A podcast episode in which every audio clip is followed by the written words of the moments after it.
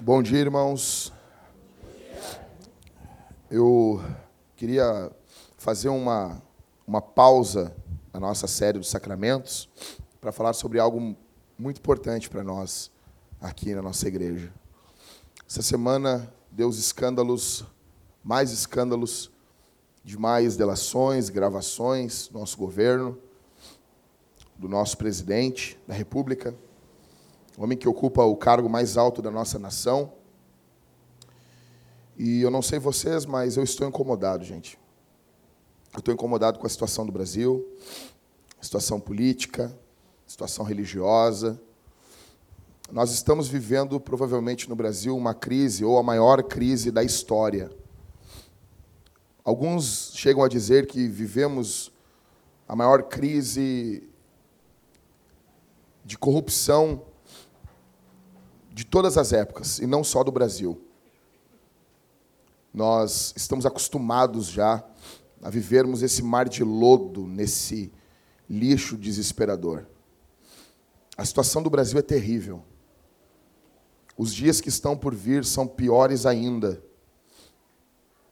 As coisas, o quadro é catastrófico, gente. Eu não sei se você ainda tem noção do que está acontecendo, ou se você vive alheio a tudo isso. Só que a situação é terrível. O presidente da República, o homem que deveria ser um exemplo para o nosso Brasil, não só um exemplo político, mas também um exemplo moral é que a nossa geração ela divorciou uma coisa da outra. Ele está envolvido em escândalos, seus inimigos também. Já não se fala mais a cifra de milhões, e agora estão se falando em bilhões. É, de, é inimaginável o tamanho da corrupção.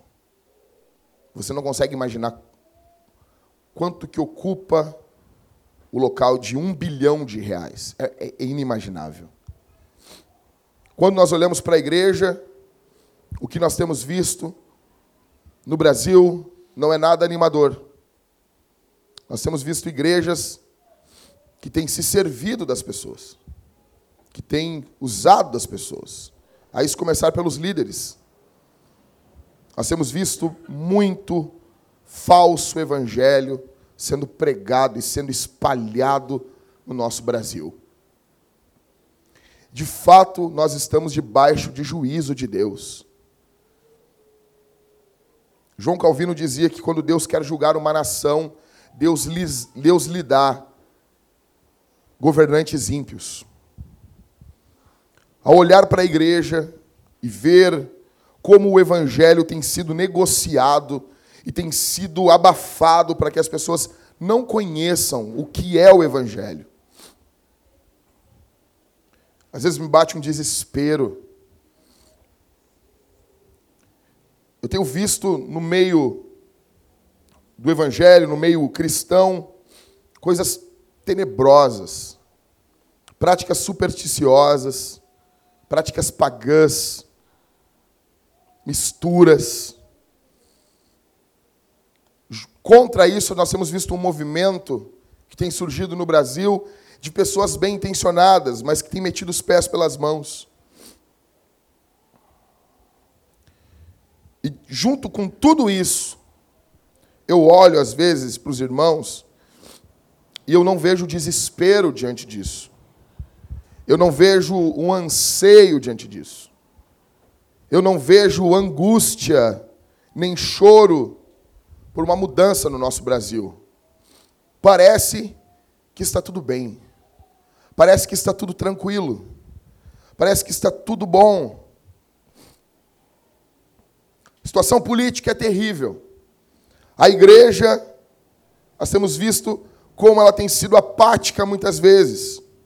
E eu digo aqui, começar pela nossa congregação, pela nossa paróquia, como que é difícil fazermos as coisas básicas do Evangelho. Como é difícil.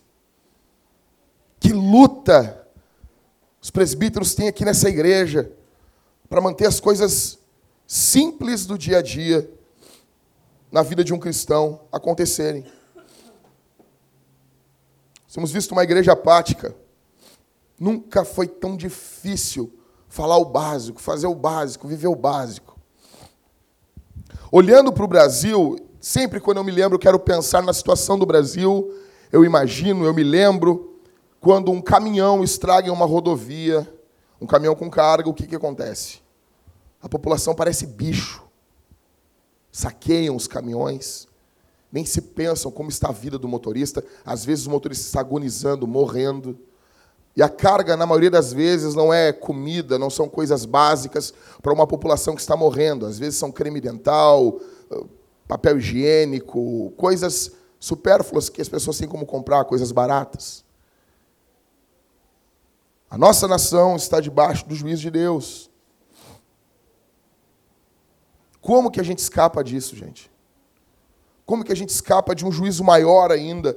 Como que nós podemos escapar de um juízo fulminante? Se Deus, ao olhar para essa terra, ele vê uma nação má, uma nação corrupta, Deus olha para o nosso país e Deus vê governantes ímpios, e quando Deus olha para a igreja brasileira, Deus está vendo uma igreja apática, uma igreja dormente, uma igreja que está dormindo. Como que nós podemos escapar de tudo isso? Você pensa nisso ao menos? Você se desespera em alguns momentos nisso, quanto a isso. Você vê alguma saída, você pensa nisso, ou você só está preocupado em fazer a tua. Não, já que só estou preocupado só em fazer a minha, ganhar meu dinheirinho, viver minha vidinha, mediocrezinha e seguir em diante. O que, que você pensa?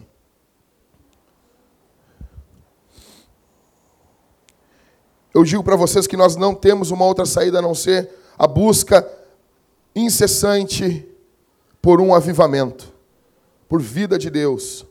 Fazem mais de dois anos que eu venho orando todos os dias para que o Senhor envie um avivamento sobre nós. Eu queria meditar com vocês nessa manhã em um versículo apenas, no Salmo 85.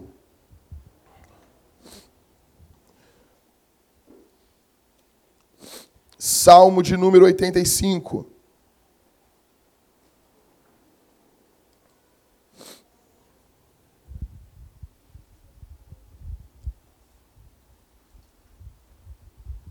E o verso de número 6.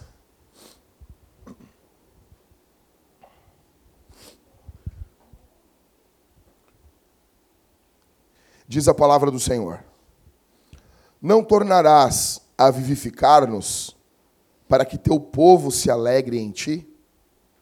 Vou ler de novo. Não tornarás a vivificar-nos para que teu povo se alegre em ti? O contexto aqui do Salmo 85 é catastrófico. O povo de Israel volta do exílio, que tinham sido levado porque haviam pecado contra o Senhor. Já estão de volta. Já voltaram da Babilônia. Passaram um pouco mais de 70 anos na Babilônia e o povo de Israel está de volta. O povo de Israel voltou.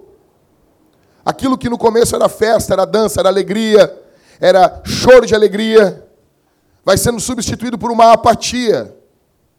Vai sendo substituído por uma por sentimento cínico, mesquinho, egoísta.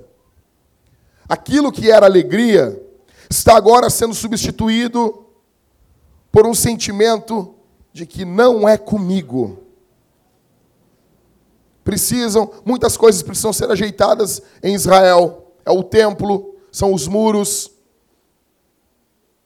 é a ordem dos sacerdotes.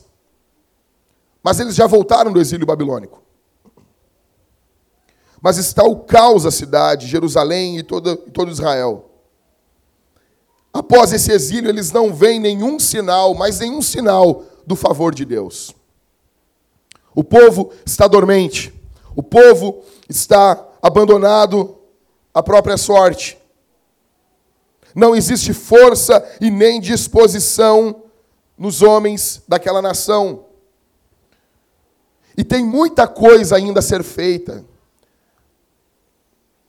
Os sacerdotes estão desanimados, os profetas calados e o povo está abatido. E a cidade está um caos. E eles começam a se acostumar a viver com aquele caos.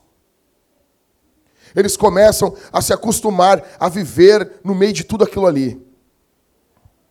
Até que o salmista diz: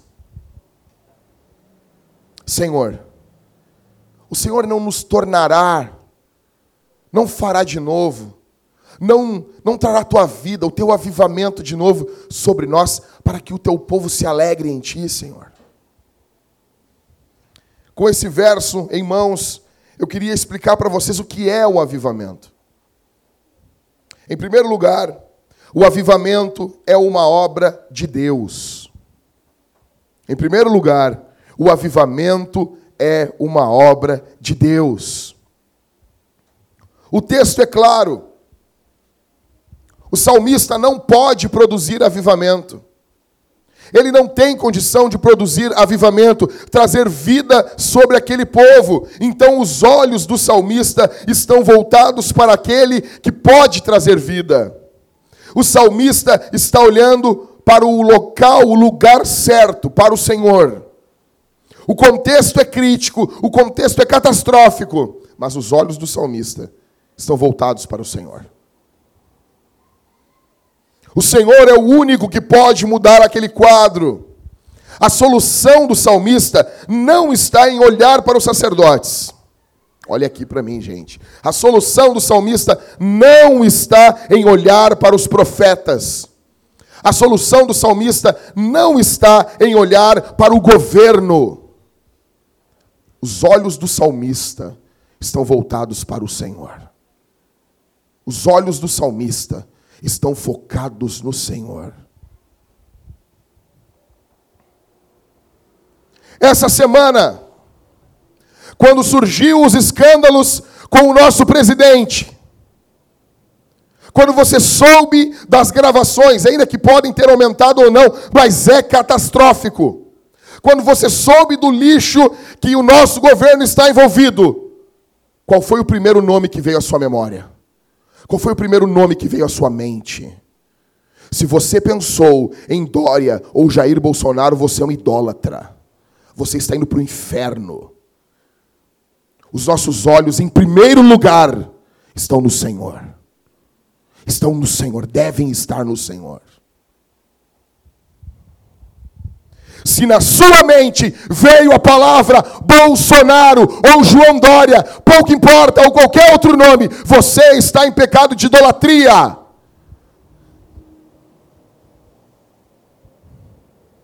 A crise do Brasil, em primeiro lugar, ela não é política. A crise do Brasil é moral e espiritual. E nenhum governo tem condições de arrancar esses demônios que estão sobre o nosso Brasil, a não ser uma igreja cheia do Espírito Santo, com o evangelho puro nos lábios. O Brasil infelizmente hoje, não possui uma igreja séria que impacte o país. Estamos brincando de culto e de cristianismo, picuinhas e babaquices consomem o tempo dos pastores no Brasil.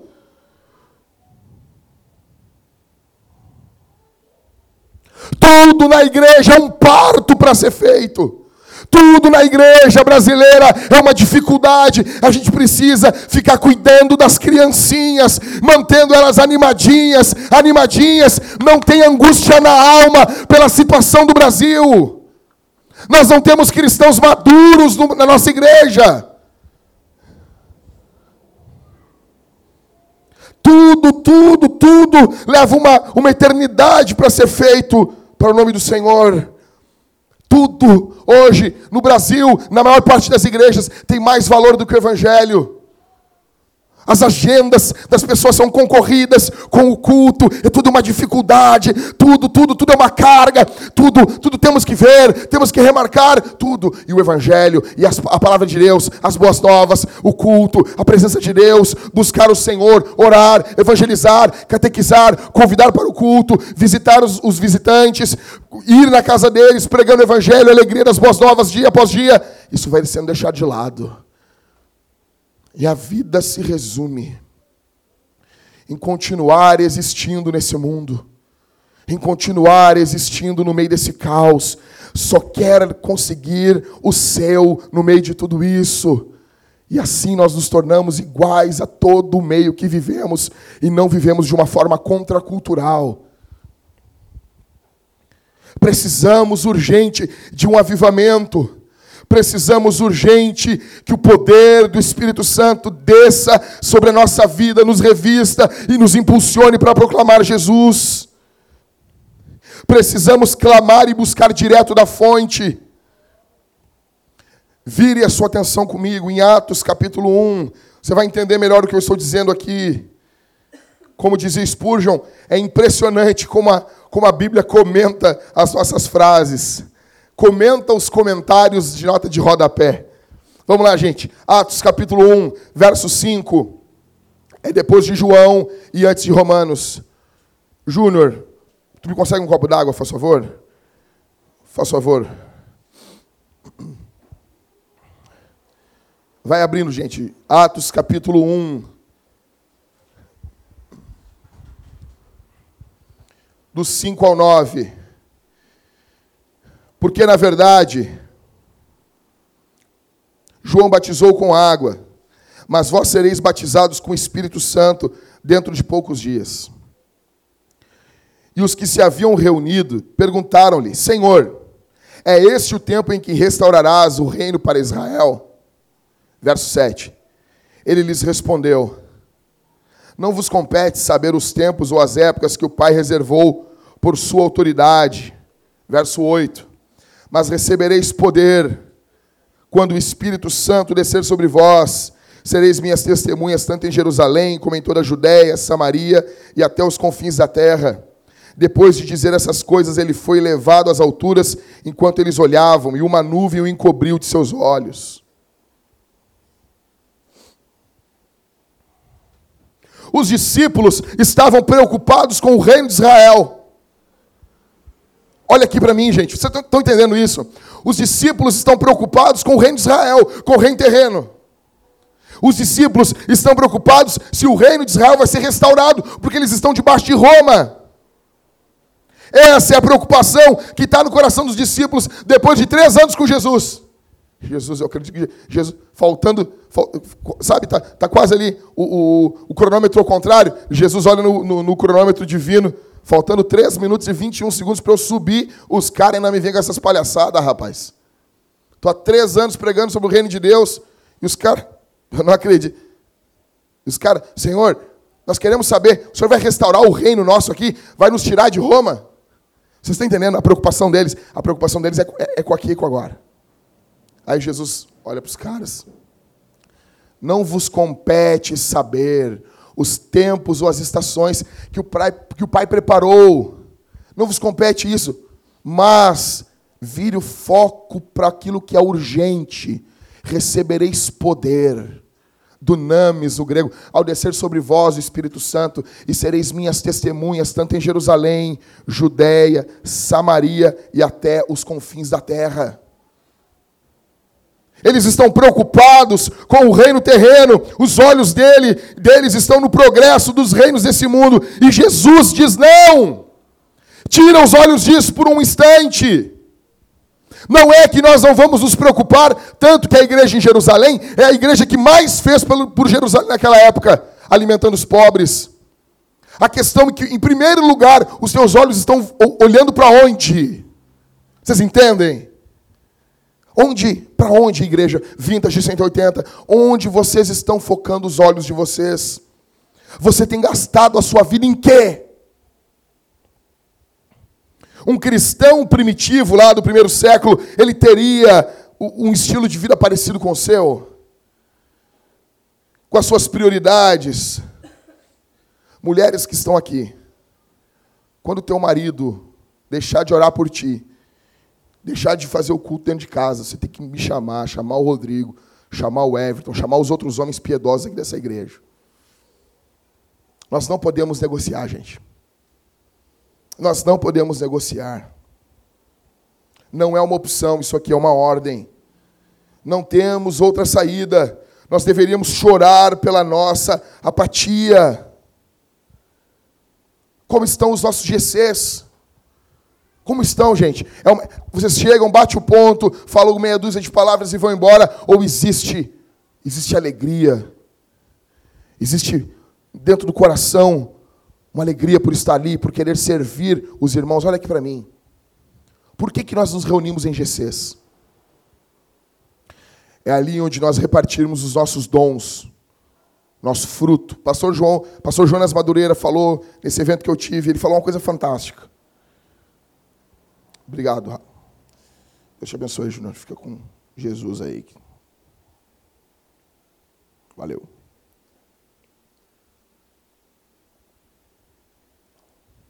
Ele disse o seguinte: Por que, que Paulo usa a linguagem do fruto do Espírito? Você já viu uma árvore, uma macieira, comer maçã? Não. Ela produz fruto para outro comer, não é para ela. Quem é que serve? Quem é que se serve do fruto do Espírito na tua e na minha vida? Os outros. Os dons, tudo isso não é para nós. Vou dar um exemplo para você. Deus me deu o dom de ensinar. Mas eu me sirvo disso, Rodrigo. Eu não. Eu não fico me ensinando na frente do espelho. Isso não é para mim. Isso é para mim, cara. Não chego na frente do espelho e fico me ensinando. Jacques, te liga, eu tenho que faço isso. Ser um imbecil. Esse dom é para é outra pessoa. Romanos capítulo 14 fala sobre o dom de ensino. Você talvez tenha outro dom, ou talvez tenha esse dom também, mas os nossos dons são servidos uns aos outros. Uns aos outros. O fruto. As pessoas comem do fruto um do outro. Se servem a um para o outro. Está, sendo, está tendo choro nos GCs, nas nossas reuniões caseiras. Está tendo, está tendo oração. Está tendo busca por Deus? Ou não, você só está preocupado que termine logo, que você volte para a sua vidinha medíocre e enfadonha de sempre? Como que é? Como estão os pedidos de oração? Para quantas pessoas você falou de Jesus essa semana? Para quantas?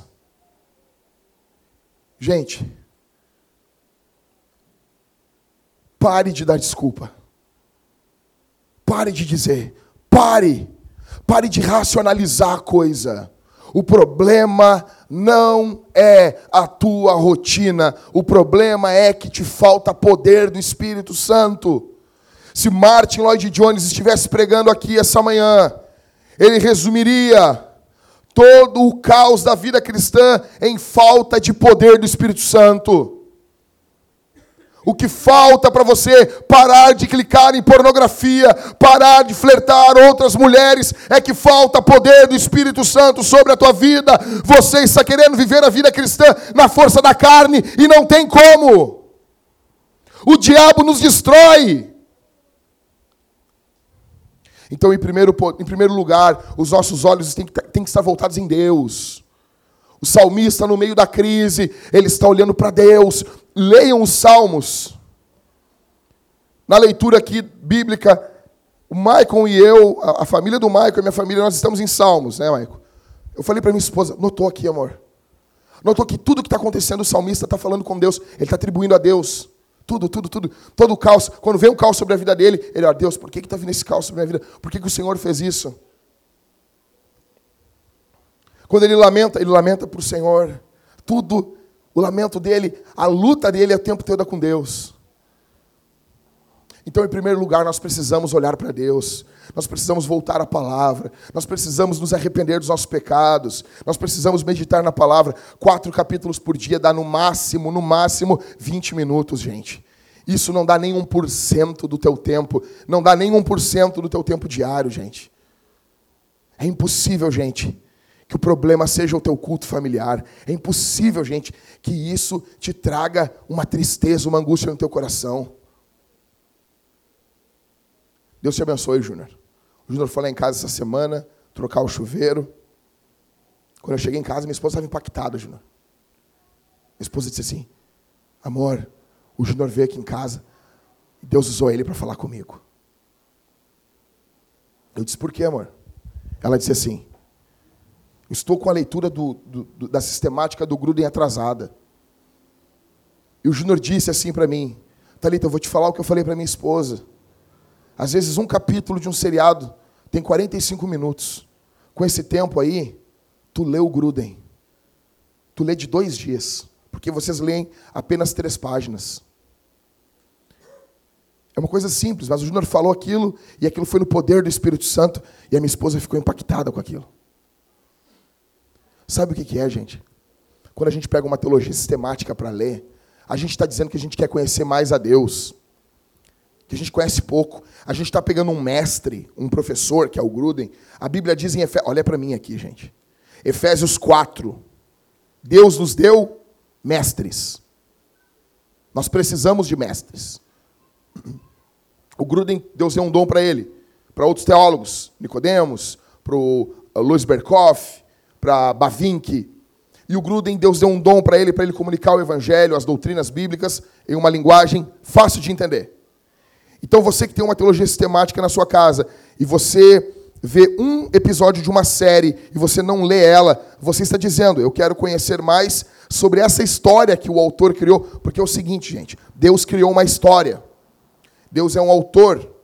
Ele criou um palco, ele criou e botou ali personagens a correr essa história, e a história é o grande plano de salvação. Deus criou uma história. Tem outros autores que criaram outras histórias. Quando você tem tempo de ver um episódio de uma série que você tem que ver, você tem que aproveitar a sua vida, mas tudo no seu devido lugar. Quando você faz isso primeiro do que isso, você está dizendo: Eu não gosto muito da história de Deus. Eu gosto mais da história dos homens. Qual é a dificuldade, gente? Tem paixão por querer conhecer mais a Deus, por, por querer conhecer mais o Senhor. Existe clamor dentro da gente. Então, em primeiro lugar, os nossos olhos têm que estar voltados para Deus. O salmista, ele ora voltado para Deus. Em segundo lugar, o avivamento é uma obra de Deus na vida do seu povo, para, para um fim. O fim é que nós nos alegremos nele. Os filhos de Coré, que são os autores desse salmo aqui, eles estão clamando para que Deus derrame vida sobre o seu povo novamente. Jackson, o que é avivamento? Avivamento é quando Deus faz de forma extraordinária aquilo que ele já fazia de forma ordinária. São os mesmos atos de Deus, mas dinamizados. Deus sempre atuou por intermédio da pregação, só que quando vem o avivamento da parte do Senhor, isso se expande. Pedro prega um sermão e três mil pessoas se convertem, porque ele está debaixo do poder do Espírito Santo porque é especial o que está acontecendo. É uma intervenção incomum de Deus na vida do seu povo. Aqui, Augusto Nicodemos diz isso, que avivamento é uma intervenção incomum na vida do seu povo, marcada por arrependimento do pecado, retorno à palavra, sede por santidade, adoração fervorosa e vida abundante. Por que, que Deus mandou a gente cantar no culto? Por que, que, por que, que o Cauê não sobe aqui em cima e não, não pega a leitura e o Cauê não fala? Olha aqui para mim, gente. Por que, o Cauê não fala? Bota aí para nós, por favor, Cris. Pode ser qualquer letra que o pessoal cantou aí, qualquer uma das duas. Ó, por que, que o cara não segue falando assim? Tu és a minha luz, a minha salvação, e a ti me renderei. Se ao teu lado estou, seguro em tuas mãos, eu nada temerei. Oh, oh, oh, Tu és santo, ó Senhor. Oh, oh, oh. Tu és digno de louvor. Obrigado. Por que, que não faz isso? Cada, cada coisa, cada, cada elemento do culto, ele envolve um envolvimento do ser. a música, quando cantamos, aumenta o nosso batimento cardíaco, aumenta a nossa, nossa respiração, o nível de ar que sai dos nossos pulmões, o nível de força que fazemos. Quando Deus manda a gente cantar para Ele, Deus está dizendo assim: Eu quero que tu me adore com força. É isso, gente. Eu quero que tu me adore com tudo que tem no teu ser. Eu não quero uma coisa mecânica. O simples ato de cantar, Deus está dizendo, eu quero que envolva emoções também. Quem aqui já estudou uma escala musical sabe quando a terça repousa em um tom e meio ou quando a terça repousa em três tons. Ah, você não entendo, fica tranquilo, está falando de emoção, maiores ou menores. Você tem um acorde de dó, é dó, mi, sol. Se baixar o, o, o, Mi de dentro do acorde de Dó, fica Mi bemol, Dó, Mi bemol e Sol. O que, que é isso, Jackson? Acorde maior e acorde menor. Isso envolve emoções, isso toca as nossas emoções. Deus está querendo que o nosso culto seja racional, mas ele também envolve emoções. Deus está querendo que todo o nosso ser adore a Ele. As palavras do hebraico, elas carregam um peso. Elas carregam um peso daquilo que significam. A palavra espírito no hebraico quer dizer, é, se fala assim, ruar. Quando a Bíblia diz que Deus soprou do seu espírito sobre Adão. Deus faz Adão, Deus, Deus coloca Adão ali e Deus sobe, sobe sobre ele, coloca sua boca, seu rosto no rosto de Adão. E a Bíblia diz que Deus soprou o seu espírito sobre Adão. É como se o próprio Deus chegasse no rosto de Adão e tivesse feito assim: Uau! O ser de Deus está saindo está fluindo para Adão. Quando cantamos, nós estamos com o nosso ser louvando a Deus. Por isso que você tem que cantar. Que Deus mandou. Salmos está cheio de mandamentos para nós cantarmos. Colossenses tem mandamento para cantarmos. Por isso que você não é um espectador. Você não está aqui olhando o culto. Você... O momento da palavra é um momento passivo. Mas o momento do louvor é o momento ativo, é o momento que eu canto, é o momento que eu tributo. E tudo isso, o avivamento ele tem um fim, para que o povo comece a se alegrar em Deus. O avivamento começa na igreja e invade o mundo. Você quer uma política transformada? Eu também quero. A base disso não é a, propriamente a política. A base disso, antes disso, é uma igreja fervorosa. É uma igreja que influencia a sociedade. O avivamento de Deus, tudo em Deus, começa de dentro para fora. Com uma conversão. Por isso que eu fico louco, gente. Quer votar em Bolsonaro, quer votar na tua avó, quer votar no, no cachorro do Badanha, faz o que tu quiser, cara. Quer votar no Lula, Lula lá, e não sei o que, te ferra. Mas eu fico louco, eu não, eu não vejo cristãos focados primeiro em Deus, primeiro no Senhor. E daí os cristãos falam assim: não, já sou alguém, cara, não estou falando de igreja, estou falando de política. Parece que é algo mais, mais vivo, mais de verdade. Né? Algo mais. Primeiro, nós precisamos, não vai mudar nada, gente. Nada, nada, nada, nada. Nós continuaremos com o suicídio no Brasil. Nós continuaremos com casos de mães separadas, o aborto crescendo. Uma boa política não freia o aborto somente. Podemos, precisamos ter uma boa política, mas a base são igrejas avivadas. Devemos nos envolver na política, devemos nos envolver na cultura, mas sabendo, tendo ciência que somente um avivamento sobre a igreja poderá influenciar esse mundo quebrado pelo pecado. uma marca do avivamento que ele nos traz sede de Deus, fome de Deus. O salmista está dizendo: Senhor, o Senhor não, não tornará nos vivificar para que o povo, para que nós nos alegremos do Senhor. Onde está a tua alegria? Onde está a tua alegria? Onde está o teu desespero? Onde está aquilo que tira o teu sono? Você já perdeu o sono alguma vez a tua vida, porque o teu carro estava estragando, ou porque a situação da igreja brasileira está caótica, porque algum irmão está fraquejando a fé, isso tira o teu sono. Sabe por que, que não tira? Porque no fundo, no fundo, a tua vida está boa. Porque no fundo, no fundo, está tudo tranquilo.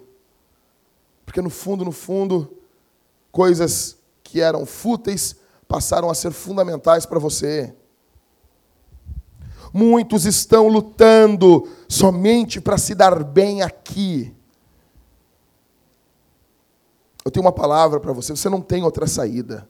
Nós precisamos de um avivamento, precisamos desejar conhecer mais, precisamos desejar conhecer mais a palavra, nos alegrarmos mais no Senhor. Você tem prazer no Senhor? Gente, um pastor amigo meu cometeu uns pecados de ordem moral terrível, gente. Eu tô, eu, tô arrebentado. Eu conversei com o Rodrigo ontem. Conversei com os presbíteros antes de ontem. O coração está quebrado. Eu orava e eu dizia assim, Senhor, me guarda, Senhor, guarda minha vida.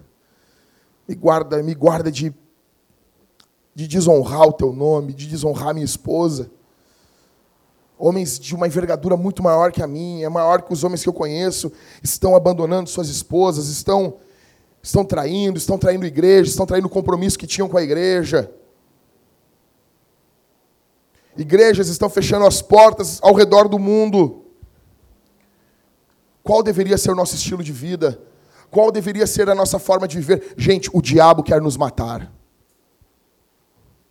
O diabo quer destruir nossa igreja.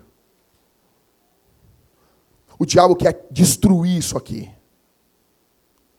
O diabo quer acabar com a tua vida. O diabo quer acabar com o teu casamento. O diabo quer acabar com isso aqui, com a simplicidade.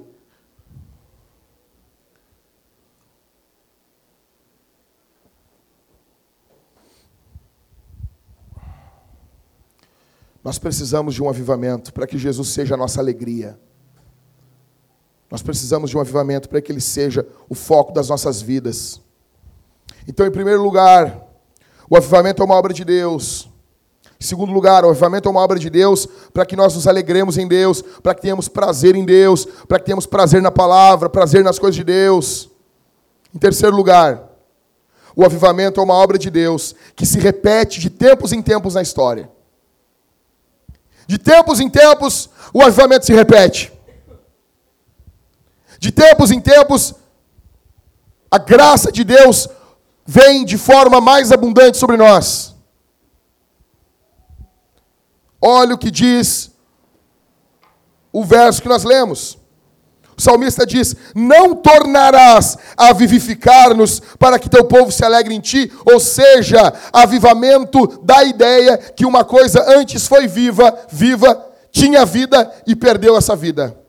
O salmista está dizendo: Não tornarás a vivificar-nos. Ou seja, já foi vivificado uma vez. Já teve vida. Já teve alegria. Já teve alegria em Deus. Hoje não tem mais. Hoje não tem mais prazer em Deus. Já teve. Já chorava quando cantava.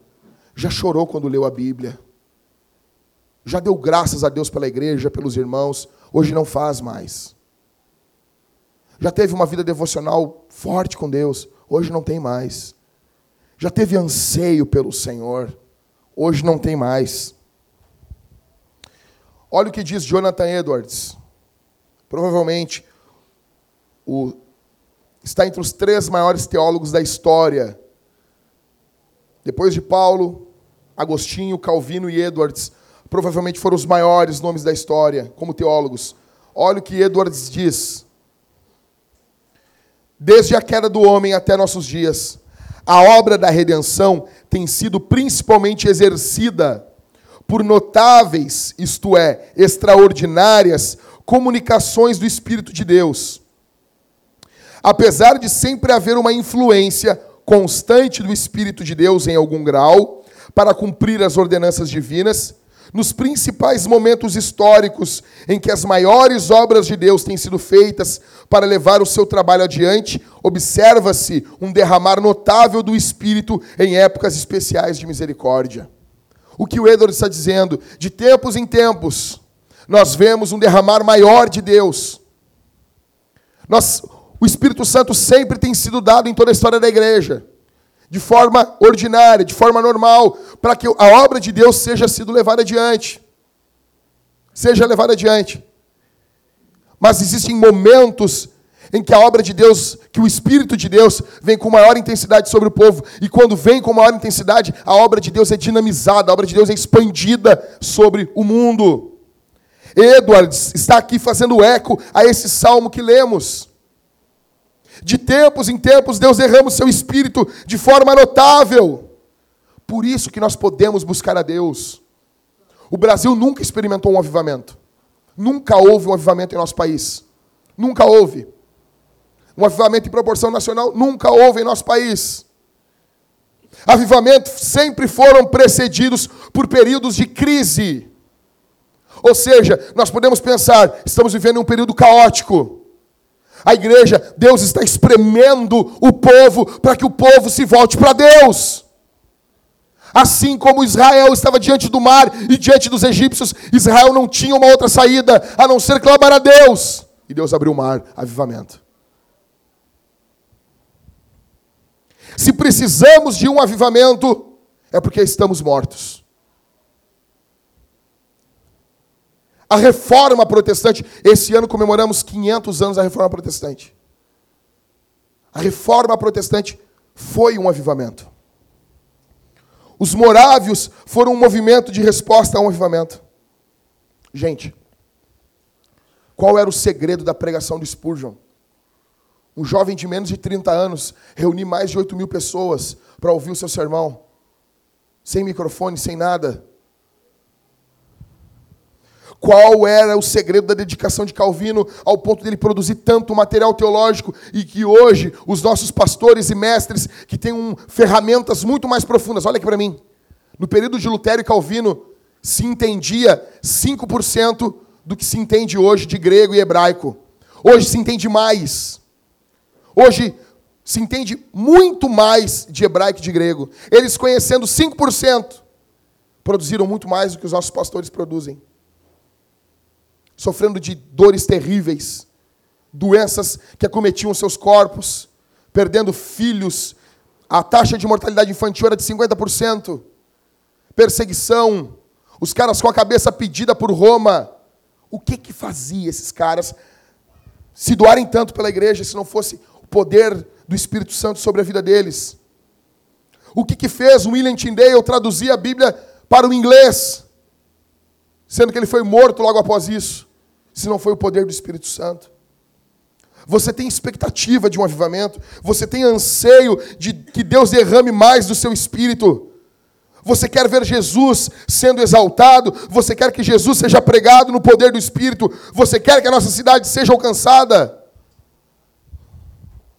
Pastor Nils Taranger, que veio aqui para o Rio Grande do Sul, no começo do século passado, chegou aqui pregando o Evangelho, um sueco, veio aqui e ele foi um dos fundadores aqui no Rio Grande do Sul da Assembleia de Deus, que na época não era conhecida como Assembleia de Deus, era chamada Igreja da Fé Apostólica, porque eles criam nos dons apostólicos. Certa feita, o pastor Nils Taranger chega no estado do Rio Grande do Sul e ele vai para o interior. A primeira coisa que ele faz é botar uma roupa de gaúcho, uma pilcha. Ser missional. Falava o português mal e mal. E ele chega um dia, no interior do estado, tem um homem vivendo acorrentado e vivia como um bicho. Ele vivia no interior, tinha uma casa como de cachorro para ele, eles empurravam uma comida com uma taquara dentro de um panelão, empurravam para ele, e ele estava ali, nu, com os pelos do corpo crescido, a barba crescida, ele parecia um animal, e ele andava de quatro, parecendo um bicho. Atacava as pessoas, parecia igual o gadareno. O pastor Nustaranja chega ali. Quando ele chega ali, ele foi indo, ele disse, foi pregar o evangelho para aquela família, e quando ele olhou, ele viu aquela cena grotesca.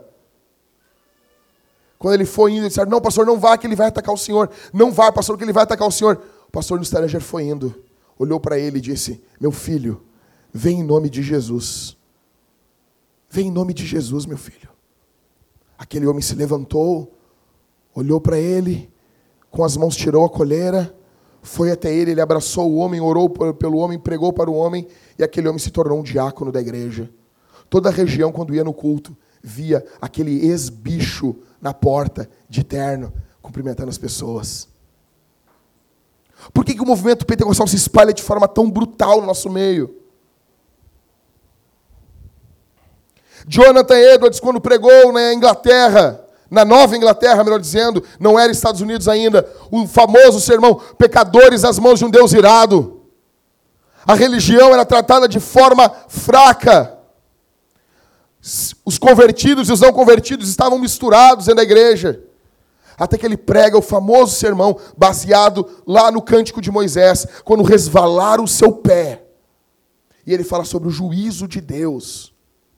E o poder do Espírito Santo vem sobre aquela gente de tal forma que eles se agarram nas pilastras do templo, porque eles veem o céu, o chão se abrindo e o inferno querendo tragar eles.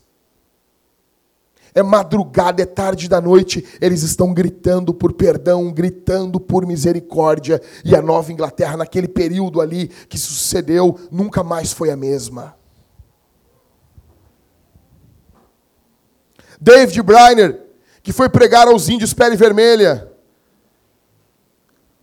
com vinte e poucos anos, está lá orando, suando, gastando sua vida. Um homem que tinha um futuro brilhante. Ele está pregando, orando pelos índios. Eu li o diário dele. E eu vou lendo e vai te dando uma angústia. Aquele jovem, magro, fraco, está fazendo 23 anos e ele coloca no seu diário: mais um aniversário sozinho aqui no meio dos índios. Louvado seja o Senhor, porque o Senhor está comigo. E a obra de Deus vai sendo levada por intermédio daquele homem ali. Aqueles índios se convertem ao Evangelho e acontece um grande avivamento no meio daqueles índios. Mas se você for ler a história dele, ele está chorando pelos índios, ele está orando pelos índios, ele está gastando sua vida. Aquilo é o foco, aquilo é a obsessão dele. Spurgeon conta no seu livro Avivamento de 1859 ele começa a contar que veio um avivamento sobre a igreja dele. Havia um cuidado dos crentes mais velhos com os crentes mais novos. Havia amor entre os irmãos. Havia cuidado. Os irmãos passaram a ensinar a Bíblia uns para os outros. E ele notou que um poderoso avivamento se expandiu no meio do tabernáculo metropolitano, onde ele pregava o evangelho. Você que lê esse livro, é um livro pequeno da editora Pés. Ele fala que o fogo do Espírito Santo desceu sobre a igreja dele. E isso mudou a vida dos irmãos.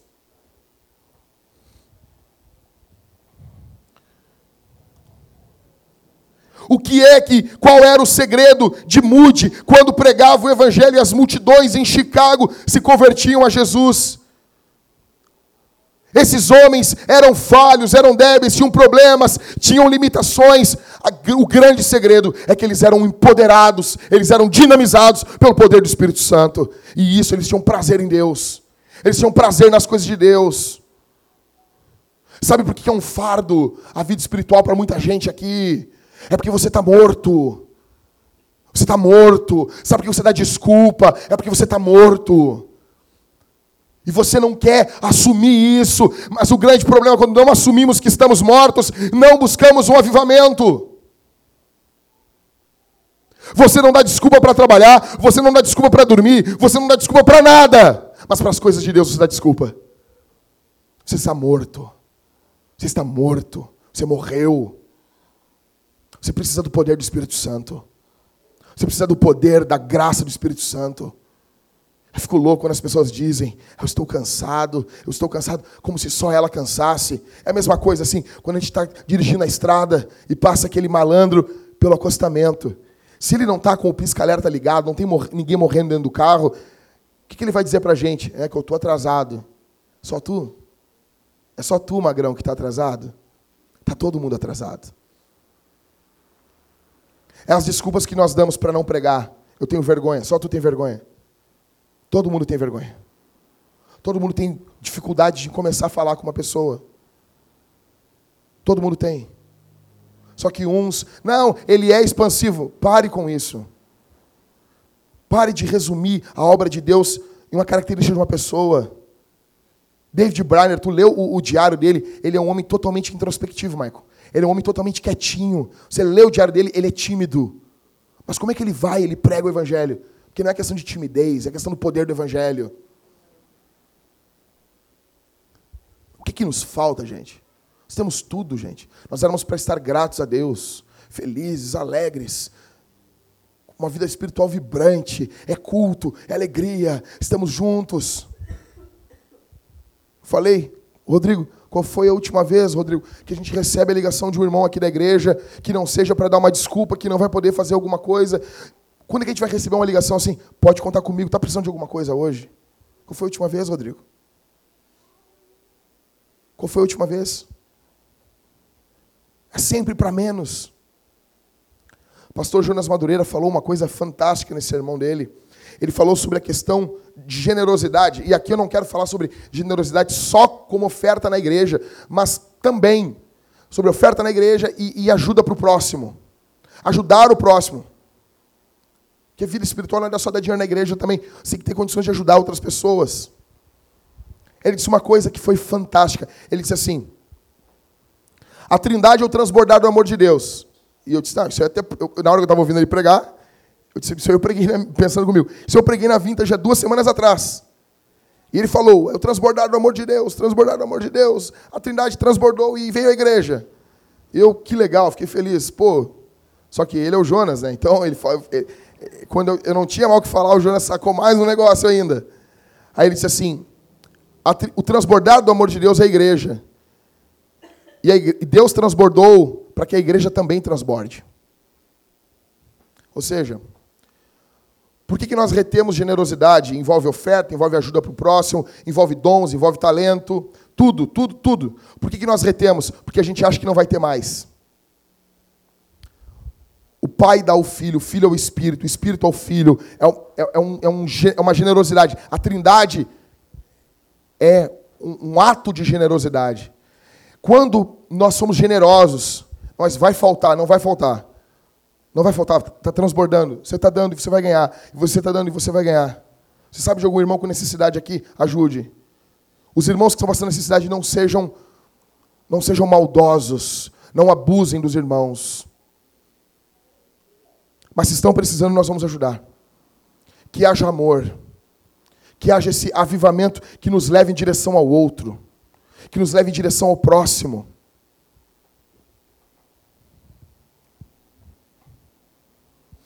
Conversei com um irmão aqui da nossa igreja. Não vou dizer o nome dele. Eu fui impactado pela, pela postura dele. Ele disse assim: Jackson, eu pego meu salário, eu divido ele em três. Um terço eu guardo, um terço eu vivo e um terço eu dou. Por que, que a gente, e aqui eu não falo só de salário, eu falo de tudo. Por que, que a gente acha que tudo que a gente tem é para nós consumirmos tudo? Por que, que a gente quer consumir tudo que a gente tem? Ah, não, Jackson, mas se eu for fazer assim, eu vou viver com uma qualidade de vida menor. Sim. Essa é a ideia. Essa é a beleza do Evangelho. É viver com menos. Guardar uma parte, porque é bíblico você guardar, e doar outra parte, porque nem tudo que cai na tua mão é para você comer, você não tem que comer semente. E só faz isso quem tem coração avivado, quem tem coração grato. Nós precisamos de vida de Deus para pregarmos, para orarmos, para amarmos, para doarmos, para evangelizarmos, para cuidarmos. A vida de Deus transbordou para que nós venhamos transbordar também. E eu quero encerrar dizendo isso aqui. É com você que eu estou falando. Eu não estou pregando para a internet. Eu não estou pregando. A gente passa aqui para as pessoas ouvirem o sermão, legal. Mas eu estou pregando para uma igreja local. Eu não estou pregando para a internet. Estou pregando para nós, estou pregando para quem está aqui. Ah, o irmão fulano tinha que estar tá aqui. Não, é com você que Deus está falando. É com você que Deus está falando. Não ansiar por um avivamento é pecado. Não ansiar por Jesus é pecado. Nós precisamos ansiar mais por Jesus. Nós precisamos amar mais Jesus. Nós precisamos amar mais a palavra de Deus. Nós precisamos, nós precisamos amar mais a Bíblia. Eu estou lá na conferência da Atos. E, e desde, desde a minha conversão, quando eu era piá, com 15 anos, eu nunca vou me esquecer. Eu me lembro do meu líder de jovens falando: Jackson, eu adoro comprar Bíblia. Porque eu tenho Bíblia para dar, eu tenho Bíblia para ler. E quando eu pego uma Bíblia novinha na minha mão, estou vendo a palavra de Deus impressa, eu tenho que comprar ela para mim. E eu tenho isso, gente. Eu vou na conferência, fui na conferência, eu já tenho um milhão de Bíblia. Eu comprei mais duas Bíblias para mim. Bíblia, Bíblia, Bíblia. Eu fico louco quando eu vou na casa de crente e os caras têm uma Bíblia. Esquece a Bíblia na igreja, não pode ler. Não, mas eu tenho do celular. Antigamente, eu me lembro, antigamente, há pouco tempo atrás, eu converti, chegava na casa de um crente, ele te dava uma Bíblia. Pegou essa época, né, Marco? Eu pegava, pegava a Bíblia. Porque crente tinha um monte de Bíblia em casa. Hoje, hoje comprar Bíblia virou luxo. Hoje ter Bíblia em casa não, não, vamos esperar outro mês. O quê? Não, eu estou apertado para comprar esse mês. Ah! O que, que é mais importante que Bíblia? Não, lá em casa a gente tem uma e a gente reveza, eu e minha mulher. Ah! Sério? Ah, Jackson, quanto eu tenho que ter de Bíblia é bom? Então, umas 13, 15. Não vai comprar tudo num dia. Comprou no mês, passou três meses, vou comprar uma Bíblia. Vou comprar uma Bíblia, comprar uma Bíblia. Vou comprar uma dessa versão aqui. Vou ter outra. Lá em casa a gente está fazendo culto agora com a, com a, com a mensagem. Eu falei para ele, estava no centro, vamos comprar uma mensagem mais simples, amor, agora, para se alguém visitar a gente, tem uma outra Bíblia para dar, para ler com a gente. Está lá. Isso não é, é Bíblia, é a palavra de Deus. Fervor dos cristãos, eu vejo quando eles doem o coração deles para comprar a Bíblia. Quando os caras não têm disposição para ter uma Bíblia. Aí eu vejo que estamos arruinados mesmo. Aí eu vejo que a gente tá, nós somos ferrados mesmo. Aí eu comprei duas Bíblias lá. Aí os caras brincando comigo. Pô, o Jack tá sempre comprando Bíblia aí. Mais Bíblia aí, Jack. Mas tá louco, rapaz? Isso é pouco. Gente, não tem algo errado com a gente. Nossas prioridades não mudaram. A gente reclama de gastar aí. A gente não reclama, a gente vai lá. Vamos lá no madeiro. Aleluia. Quer levar o pastor lá? Fico, fico feliz, cara. Fico feliz. Aquilo é de Deus, rapaz. Cheguei no madeiro, eu comi, a primeira vez que eu comi no madeiro, eu senti aquele gosto assim, parecia mini anjos fazendo carinho na minha língua. Aí eu olhei para o cara do madeiro, assim, o cara que estava lá. Eu falei para ele assim: Ô seu madeiro, vocês são o pai de todos. Vocês botam o McDonald's no colo e vocês batem no bumbum dele. Vem cá, meu filhinho. Você pega ele pela mão, rapaz. Gasta lá o que a gente gasta lá, dá para comprar a Bíblia. Gente, nós precisamos de vida de Deus. A boa notícia é que Jesus viveu uma vida no poder do Espírito Santo o Filho de Deus. Isso aqui é brutal. Eu estou encerrando. Você já, tem que, já, tem, já, você já devia saber disso. Quando eu falo a boa notícia, é que eu estou encerrando. Quando eu falo o problema, o pecado, eu já estou no fim. Fica, fica tranquilo aí. Jesus viveu uma vida no poder do Espírito Santo. Jesus, o Deus encarnado, viveu uma vida cheia do Espírito Santo. Lucas 4:1, só ouve. Na plenitude do Espírito Santo, Jesus voltou do Jordão e foi levado pelo Espírito para o deserto. O Espírito Santo conduz Jesus até o deserto. Jesus está na plenitude, no poder de Deus. Lucas 4,14. No poder do Espírito, Jesus voltou para a Galiléia e sua fama se espalhou por toda a região. No poder do Espírito, Jesus andava no poder do Espírito. Lucas 5,17. Um dia, enquanto ele estava ensinando, Encontravam-se fariseus e doutores da lei, sentados ao redor, que tinham vindo de todos os povoados da Galiléia, da Judéia e de Jerusalém, e o poder do Senhor estava com ele para curar. Jesus vivia no poder do Espírito Santo. Por isso que existe perdão para nós. Você e eu temos vivido uma vida apática. Está aí agora, já que eu faço, existe perdão, existe graça em Jesus. Jesus morreu por esse pecado. Querer viver a vida cristã no braço, na força da carne, é pecado, mas existe graça em Jesus. E a vida de Jesus, que foi vivida no poder do Espírito Santo, através da cruz de Cristo, os méritos dessa vida estão depositados em nossa conta, daqueles que estão em Cristo. Aqueles que estão em Cristo são perdoados. É como se Deus estivesse dizendo: Eu te perdoo, cara. Tu está perdoado. Porque Jesus não viveu essa vida. Jesus ansiou pelo Pai. Jesus ansiava pelo Pai. Lê João 17. Deus tem anseio por Deus, Deus tem anseio pela glória de Deus, Jesus tem anseio pelo Pai, o Pai tem anseio por Jesus, o Espírito Santo dinamiza tudo isso. Jesus amava o Pai, ao ponto de dizer: Eu e o Pai somos um. A boa notícia é que o Espírito Santo pode transformar você aqui essa manhã. Você pode ser transformado por Deus. Você pode clamar, Deus está atento às nossas orações. A situação é crítica, a situação é caótica, mas há uma saída. Há uma saída. Você pode buscar, você pode recorrer ao Senhor. Com tudo isso, com tudo isso, com todo esse pacote, nós saímos em missão e proclamamos o Evangelho e a cidade é impactada. Eu encerro dizendo isso. Você precisa desejar isso. Você precisa desejar o que eu estou dizendo aqui. Isso tem que ser o teu alvo, isso tem que ser o teu foco, isso tem que, tem que ser o anseio mais profundo do teu coração. Vote em quem quiser, lute pela política, quer entrar para política, amém depois, se o Júnior for virar político, nós apoiamos o Júnior, só não vamos botar o Júnior no púlpito. Não tem problema. Se você tem chamado para a política, nós ficamos felizes, nós vamos orar por você. A grande questão é que, em primeiro lugar, nossos olhos têm que estar voltados para o Senhor.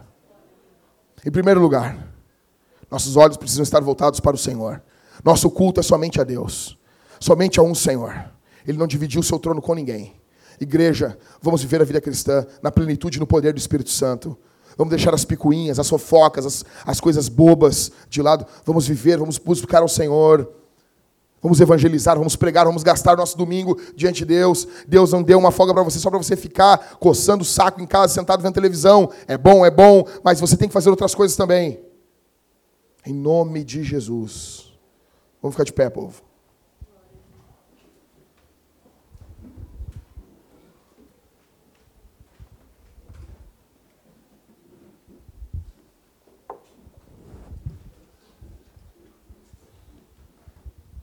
Pai nosso que estás no céu, santificado seja teu nome, venha o teu reino, seja feita a tua vontade, assim na terra como no céu. O pão nosso de cada dia nos dá hoje.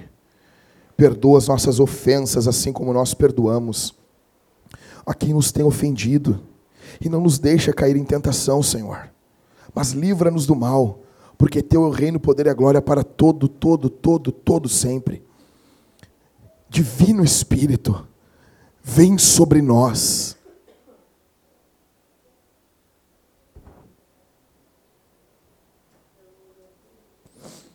Gente, vamos dobrar o joelho. Vamos dobrar o joelho. Dobra o joelho onde você está aí. Todos.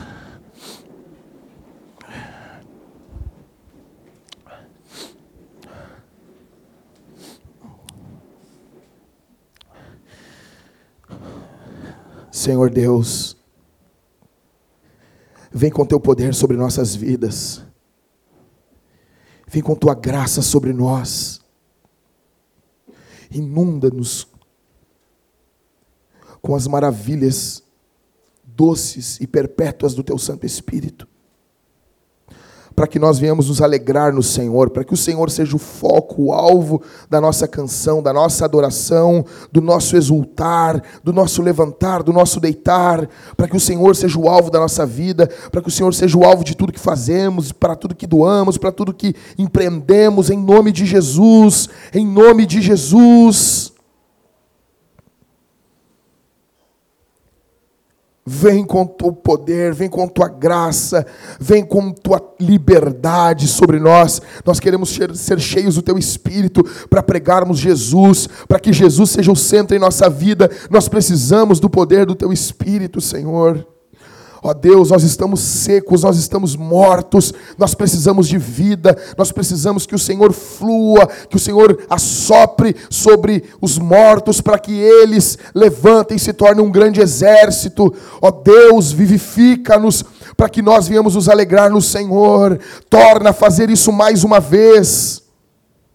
Em nome de Jesus. Vem com a graça, vem com o poder do teu Espírito sobre nós, para que venhamos impactar o nosso serviço, para que venhamos impactar o nosso bairro, cidade, casa, para que a nossa vida espelhe a vida do Senhor, para que sejamos santos dentro de casa, para que sejamos mansos como o Senhor dentro das nossas casas. Vem com teu poder, para que os maridos amem as mulheres, deem suas vidas por elas, e as mulheres amem seus maridos, sejam submissas aos seus maridos maridos, para que a nossa igreja cresça em fé em nome de Jesus. Vem sobre nós, Divino Espírito. Vem sobre nós, Divino Espírito.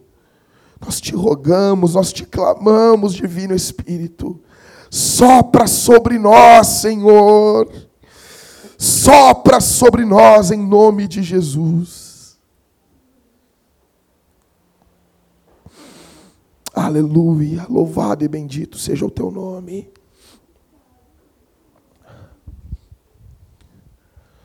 Aleluia. Nós louvamos o teu nome. Vem sobre nós. Vem sobre nós, Senhor. Vem com teu poder sobre as nossas vidas. Vem com tua graça transformar, perdoar os nossos pecados